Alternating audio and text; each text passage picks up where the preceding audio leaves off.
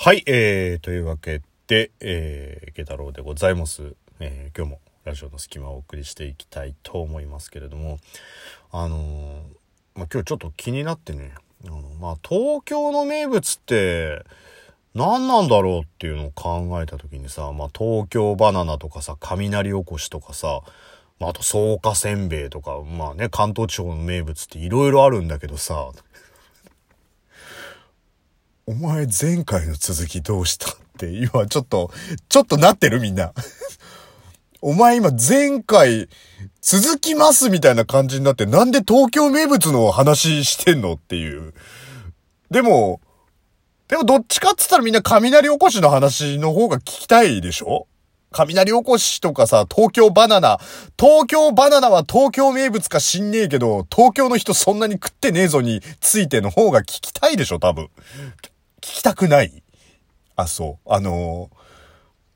結構ね、前回話したと思ったけど、なんでこう自分のこう内輪話をわざわざこの公共の電波に乗せて話をしてんだって思ったら、突然なんかこう恥ずかしくなったんだけど、だ別に東京バナナの話でもいいんじゃねえかなって思うんだけど、ダメか。江戸時代から伝わる東京バナナっていうね。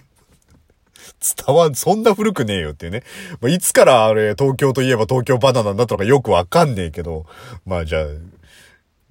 前回の話しますか。どこまで話したっけ前回 も。あ、そうそうそうそうそう。で、まあ、まあ、なんとなくね、こう、手痛い恋愛をした感じだったから、まあずっと友達と遊んでるっていうのもなんか楽しかったみたいでさ。で、あ、もう、あ、そう、いなくなるんだ、みたいな話をしてた時に、まあちょっとこう、連絡先の交換みたいな感じがあったわけですよ。で、まあ、なんだろう。いや、ちょっとよかったら LINE 教えてよみたいなやりとりだとした場合はさ、正直ね、教えたくないけど、拒否するほどの仲でもないし、みたいな感じで、あ、じゃあ、みたいなのってあるじゃないですか。正直。多分皆さんもあると思うんですよ。男性も女性もね。まあ、同性の人でも異性の人でも、まあ、言いたくないけど拒否るほどでもないかな、みたいな、こう、路線、ましてや LINE だと既読がうんぬん問題もあるし、とかさ。まあでもね、あのなんつうんだろう。そ、そういうこっち側からのアプローチじゃなくて、なんかこう、よかったら的なやりとりを、しかも何も言わずに去り際にスッてこう、置いてったんですよ。で、まあちょっといろんな条件があって、その LINEID を渡された時、渡された時には、もう、その声がかけられない状況なんですよ。まあちょっといろいろあって。え、これさっていうのを声かけられない状況でスッて渡してスッていなくなってったっていうところでさ。だからさ、ねえ、その、まあ、慶太郎にとって、1000秒に一度のアイドルだわ。だから1000秒に一度だと約15、6分だろっつうね。短いよって、まあ、その、ドンピシャ、まあね、前回もお話ししましたけど、もうドンピシャすぎて、だなんだろう、皆さんで言うとこの憧れのアイドルとかさ、芸能人とか役者さんとかに、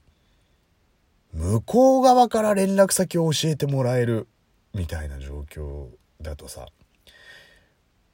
すげえ嬉しいじゃん。まあ、こっちから教えてくださいって言って教えてもらえるのも、あの、嬉しいとは思うんだけどさ。でも、向こう側からもしよかったらって渡されたら多分嬉しいと思うんですよね。うわーなんつって。で、まあそっから、ちょっとまあ、しばらくやりとりはしていたものの、まあ、向こうも向こうでこう生活環境変わったりとか、こっちもこっちでこう生活環境変わったりとかっていうところで、まあちょっとこう、連絡が途絶え、途絶えみたいな感じになって、まあ、け、結果ね、結果あんまりこう連絡を取らなく。まあだって言う、言うて、言うて別にお付き合いをしてるわけでもなしに、その、単純にまあ仲は良かったよっていうぐらいなもんですから。ただこっちが一方的にこの、憧れに近いドンピシャ感をね、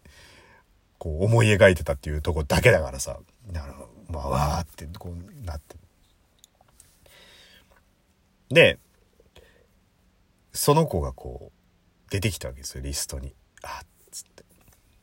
で、そしたら、あの、ちょっとね、あの、語彙力のない、この慶太郎の語彙力のなさだけど、精一杯、精一杯ちょっと伝えるから、みんなついてきて。ちょっと、ついてきて、このリスナー頼みのトーカーってどうかと思うけど、ちょっとついてきてほしいんだけど、例えばあの、ゼクシーみたいなコンセプト。要するにこう、カップルとかさ、そういう感じね。で、そういうののイメージドラマみたいなのがもしあったとするじゃない ?CM でもいいや、CM でも。そう、動画的な、こう、流れがこう、ある中でですよ。彼氏目線のカメラ。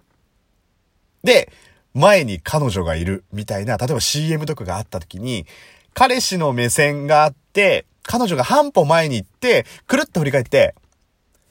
ねえねえ、行こみたいな感じで、要するに今、今見てる視聴者の皆さんは、彼氏ですと。それに、こう、ね、こう、可愛らしい、多分そういう CM で使うのは、こう、アイドルの子とかを使うんだろうけど、それで、こう、カメラ目線の、彼氏がこう、行こうって言われてる状況で、えー、海辺、波打ち際。波打ち際で、彼氏立ってます。彼女を波打ち際に行きたいです。えー、彼氏、え、いいよ、濡れるからってなってます。その時に、手を、彼女が、えー、彼氏、すなわち僕、僕ではないけど、視聴者の手を引っ張って、ねえねえ、早く、行こうっていう風になってる状況のアイコン。ついてこれた？ついてこれた？要するにその、写真撮ってて、撮ら、と写真を撮ってる人の手を引っ張って、海の方に行って行こうっつってめっちゃ笑顔の写真がアイコンになってるんですよ。まあ、手は間違いなく男です。なんだろうね。これさ、男って勝手なもんでさ、まあその、こっちに対、こっちが一方的な憧れみたいな気持ちを持つわけじゃない。で、まあ向こうもな、なんでなんでなのかちょっと恥ずかしくて聞けなくて未だに聞いてないんだけど、なんであの時こう連絡先を教えてくれたのかってのもちょっとよくわかんない。よくわかんないんだけど、お互いさ、なんか、その、その時の状況ばっかり繰り返すから、相手ばっかりその時で止まってる感じがすんだよね。すごい。時間が。こっちは進んでるのにもかかわらず。でもさ、そんなバカな話はなくて、向こうだって時間は進んでるわけですよ。ねえ、こう、あまねく公平に時間というものは流れていきますから、こっちが1年、たちゃ向こうも1年経つわけで。ってことはさ、こっちが数年、ね、1年、2年とか、たちゃ向こうも1年、2年経ってるわけだからさ、当然心境の変化もあるよ。ねえ、だからその彼氏なんかもちょっといいわって言っても、なんかこう、いい相手を見つけたみたいなところでさ、多分あると思うんですよ。ね、だから、そういえばずっと前でしばらくやりとりもしてなかったからアイコンが変わったことにすら気づかなかった。だからいつ変わったのかっていうところもこうね、こうあんまり深掘りせずにいたんだけど、パッて入ってきた時に、今そのプチゼクシーみたいなさ、感じの彼氏の手を引っ張ってめっちゃ笑顔のあの子のアイコンを見つけてしまった時の、この動揺なんだろうね。男って弱い生き物だよね、本当に。いや、男が弱いんじゃねえ俺が弱いんだ、多分。なんか別に、変な動揺する。だからなんつうの？付き合いたかったとかさ、ね、付き合ってたのに自然消滅して彼氏がいたとか、全然そういうストーリーでも何でもないんですよ。だから、旗から聞いたら別にそんなよくあることだよっていうことかもしれないんだけど、なんか何の心の準備もできていなくて、その時の時間が止まったままの情景だった子が、突然こう数年後みたいな感じでこうタイムマシンに乗せられて、その子の今を突然見せつけられたみたいなさ、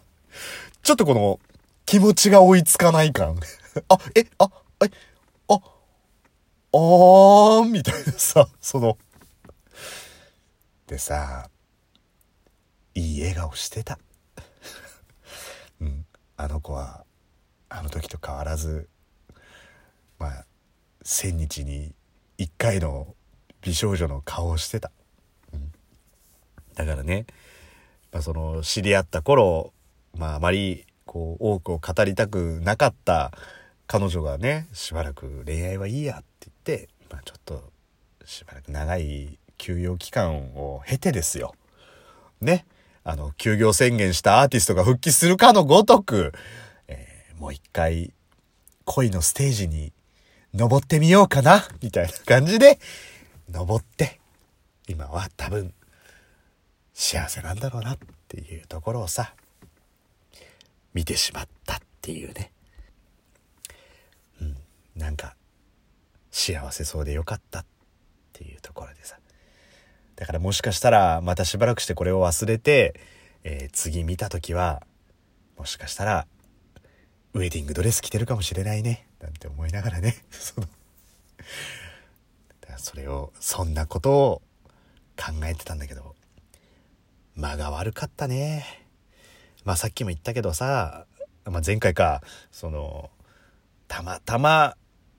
友達、トークと間違えて友達ボタンを押しちゃった、その LINE を見たのがさ、ちょうど打ち合わせが始まる直前だったからさ、うん、もうね、打ち合わせの内容、あんまり頭に入んなかった。これは多分体調が良くなかったからじゃない。僕の甘酸っぱい思い出が、えー、より酸味が増したからだと思う。うん。2話にも分けて何の話してんだか。慶太郎でした。